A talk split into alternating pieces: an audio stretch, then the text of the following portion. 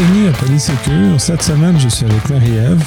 Bonjour. Et nous allons aborder ce qui a fait les manchettes, c'est-à-dire l'énorme hack qui a eu lieu, euh, qui nous a été rapporté principalement dans les euh, agences américaines, mais qui a beaucoup plus de conséquences que ça.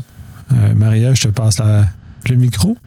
Oui, donc on a entendu parler beaucoup dans les dernières semaines dans les médias que ça brassait beaucoup côté euh, cyberattaque aux États-Unis. Alors, euh, on voulait décortiquer un petit peu plus qu'est-ce qui s'est passé pour euh, permettre de mieux comprendre la situation. Alors, on pourrait commencer par la base, donc avec la façon dont l'attaque a eu lieu. L'attaque a été principalement montée, supposément par les Russes, selon ce qui est analysé jusqu'à présent. Est-ce que c'est important que ce soit les Russes ou un autre? Pas tellement dans le contexte? Euh, et ce qu'ils ont réussi à faire, c'est une attaque qui est très sophistiquée, c'est de réussir à euh, prendre contrôle d'une firme de logiciels qui euh, vend son logiciel à un paquet de grandes compagnies et euh, agences américaines, dans le fond, qu'on a entendu parler dans les nouvelles. Ce que ça fait essentiellement, c'est comme si un, acteur méchant venait prendre contrôle euh, d'un centre de distribution d'Amazon, par exemple, et au lieu de venir nous livrer des colis qui sont légitimes, remplace ces colis-là par des choses qui ont des fonctions supplémentaires qui sont, dans ce cas-ci, intéressantes pour les Russes. C'est-à-dire qu'ils ont, ils ont injecté, euh, si on prend l'équivalent de ce qui s'est passé, euh, un micro dans le colis qui nous est livré et qui, finalement, arrive dans nos maisons et on pense qu'ils sont légitimes et qu'ils sont euh, corrects, mais dans les faits, ils ne le sont pas. Ce qui a fait que euh, les agences américaines et les grandes compagnies n'ont pas pu voir arriver parce que c'est arrivé par un canal normal qui est censé et qui était euh, présumé légitime et correct dans ce moment-là. Donc, c'est rentré par le, le logiciel, si on veut, d'une tierce partie qui offrait un service pour euh, le- les institutions, gouvernementales. Puis, il y a aussi des firmes privées qui ont été euh, euh, attaquées aussi. Donc, le logiciel, euh, en tant que tel, qu'est-ce qu'il faisait? Euh, c'est le logiciel Orion de SolarWinds. Ce logiciel-là sert à surveiller les infrastructures technologiques de ces compagnies-là. Euh, c'est pour ça qu'il y a un très grand nombre de compagnies qui l'utilisent parce que le logiciel en tant que tel est très utile. Leur permet de surveiller de façon très efficace euh, le, fonctionnement, de s'assurer que tout leur système informatique fonctionne correctement. Donc, euh, c'est pour ça que ça a été, c'est très utilisé. Donc, le fait que ce soit très utilisé, c'est une belle, façon de rentrer dans une panoplie de- de- d'entreprises. Je crois que les derniers chiffres qu'au moment où on enregistre, c'était autour de 18 000 compagnies dans lesquelles le logiciel est installé, potentiellement que le logiciel malicieux qui été développé euh, par les malveillants se serait inséré dans ces compagnies-là. Euh, de ce nombre-là, les derniers chiffres, c'est deux- 250 euh, compagnies et euh, organismes gouvernementaux américains principalement, mais probablement partout dans le monde, qui ont été de façon répertoriée euh, affectés directement par, par ce code-là qui est rentré dans, par une voie légitime. Puis, on parle beaucoup des États-Unis, mais il y a partout dans le monde des entreprises qui ont été ciblées. Là, c'est pas, seulement aux États-Unis, mais c'est principalement là parce que ça a quand même été dans des euh, sociétés d'État. Puis, euh, donc, si on prend, on prend en rebond la- l'analogie avec le micro dans le, dans le paquet Amazon, donc le micro, il aurait été caché dans une mise à jour du logiciel qui a euh, fait que l'attaque a été euh, propagée à grande C'est en plein ça, c'est là, puis ça devient encore plus euh, emmerdant, si on peut dire, c'est, excusez-moi le, le terme, puisque d'un côté, les procédures de sécurité comme moi, on suggère énormément aux compagnies et aux individus de mettre à jour très régulièrement leur logiciel. Et dans ce cas-ci, le problème est rentré par une dite mise à jour qui était euh, non protégée. Euh, pas que le mécanisme de SolarWinds était déficient, c'est juste que le, ce qui a mené à l'intégration a été probablement déficient. Mais, euh, puis là, c'est pas SolarWinds qu'il faut nécessairement mettre dans l'eau chaude parce que l'attaque qui est analysée jusqu'à présent elle est excessivement sophistiquée et c'est très, très dispendieuse à mettre en œuvre. Ce qui, de, facto, écarte le crime organisé et ce qui met plus euh, le focus sur euh, un, Ét- un État qui veut attaquer, qui a beaucoup plus de moyens. Et dans ce cas-ci, ben là, on parle beaucoup des Américains, puis c'est pour ça qu'on présume que c'est probablement les Russes qui sont en arrière de cette attaque-là, puisque ça semble être ciblé de quelque façon. Donc, la- l'attaque est, est assez raffinée pour qu'on puisse suspecter que ce soit euh, assez gros pour être une attaque venant d'un autre État. Oui, ben, raffiné, oui. Euh, ce que les, les spécialistes ont un terme pour ça. Mais en même temps, c'est que le, temps de mise en place est excessivement long. Donc, il faut une patience très grande et donc des moyens financiers très grands pour supporter toute la mise en œuvre lente et progressive de ça. Et on évalue à plusieurs semaines, c'est pas mois, entre le moment de l'intégration du de, de la euh, correctif malicieux dans, le cas de SolarWinds qui soit distribué. Ça, c'est d'un côté, puis ça l'a pris probablement plusieurs mois avant de réussir à prendre contrôle des infrastructures de SolarWinds pour mener à la mise en place de ce euh, euh, cheval de Troie qui a été ensuite propagé. Donc, on, parle de facilement plusieurs mois dans l'ensemble de l'attaque. Donc, c'est très dispendieux. Puis, on parle probablement de plusieurs millions de dollars qui ont dû être mis dans, l'exécution de ça.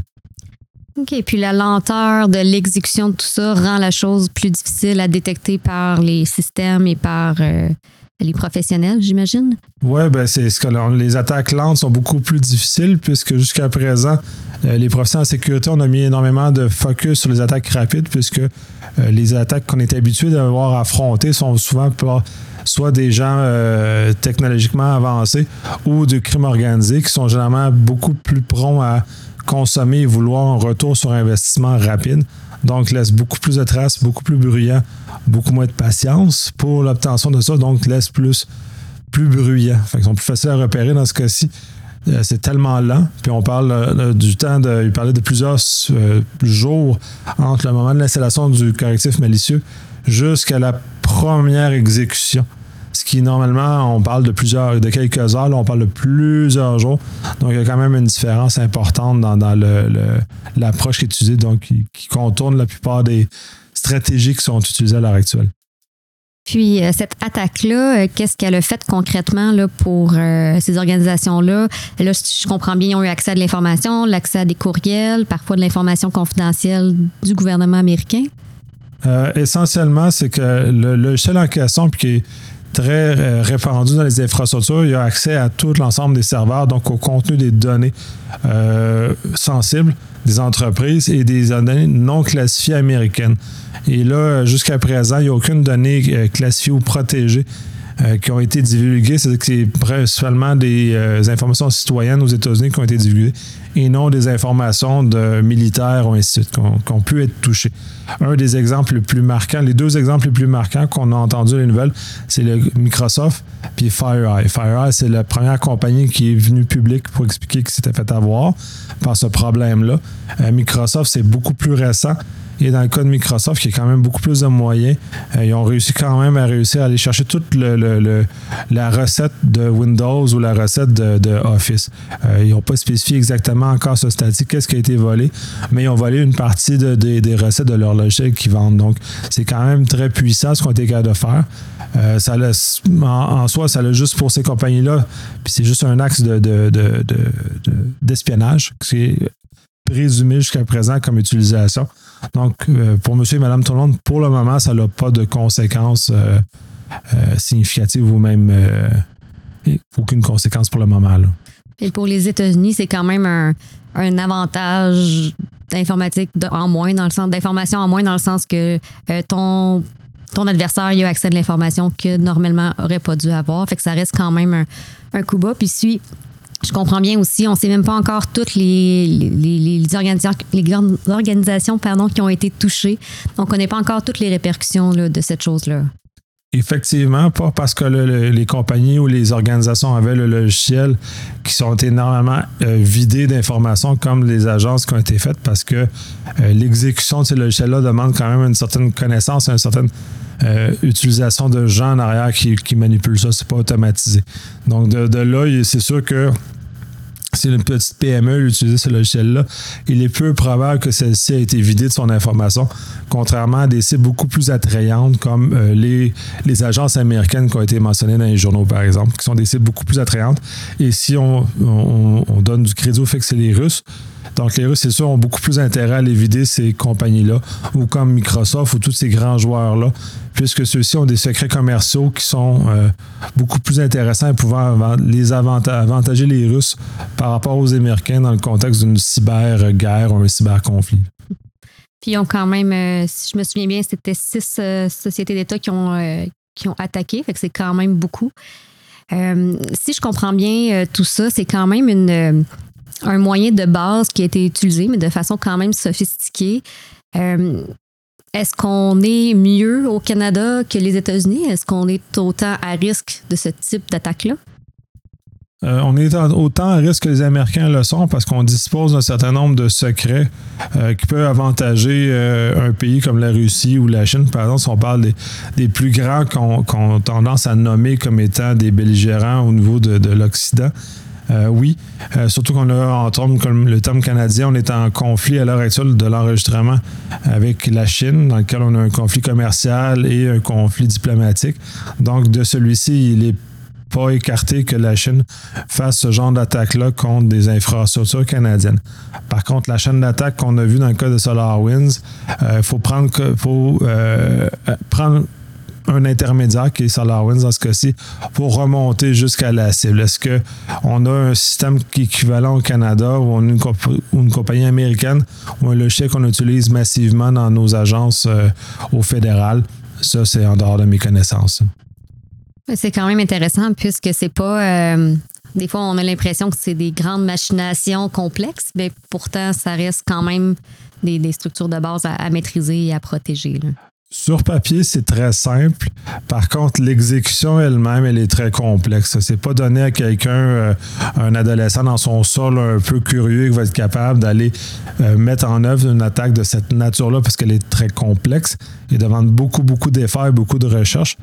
Euh, pas qu'un jeune ne soit pas assez intelligent pour ça, mais ça prend, prendre des équipes complètes, probablement une vingtaine ou une trentaine de personnes qui travaillent à temps plein là-dessus, juste pour l'exécution de cet élément-là. Donc, c'est quand même assez massif comme, euh, comme exécution.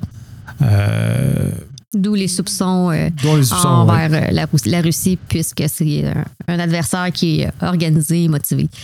Donc, je pense que ça fait quand même le tour de mon côté des questions que j'avais par rapport à cette situation-là. Nicolas Ley, est-ce que tu aimerais ajouter autre chose? Pas pour le moment, mais là, à ce moment-ci, c'est plus sur l'axe des questions. Fait qu'on vous invite à nous envoyer vos questions pour qu'on approfondisse certaines, certains éléments qui ont peut-être été plus obscurs ou que je n'ai pas vulgarisé suffisamment ou en tout cas, j'ai pas assez creusé pour euh, aider votre compréhension.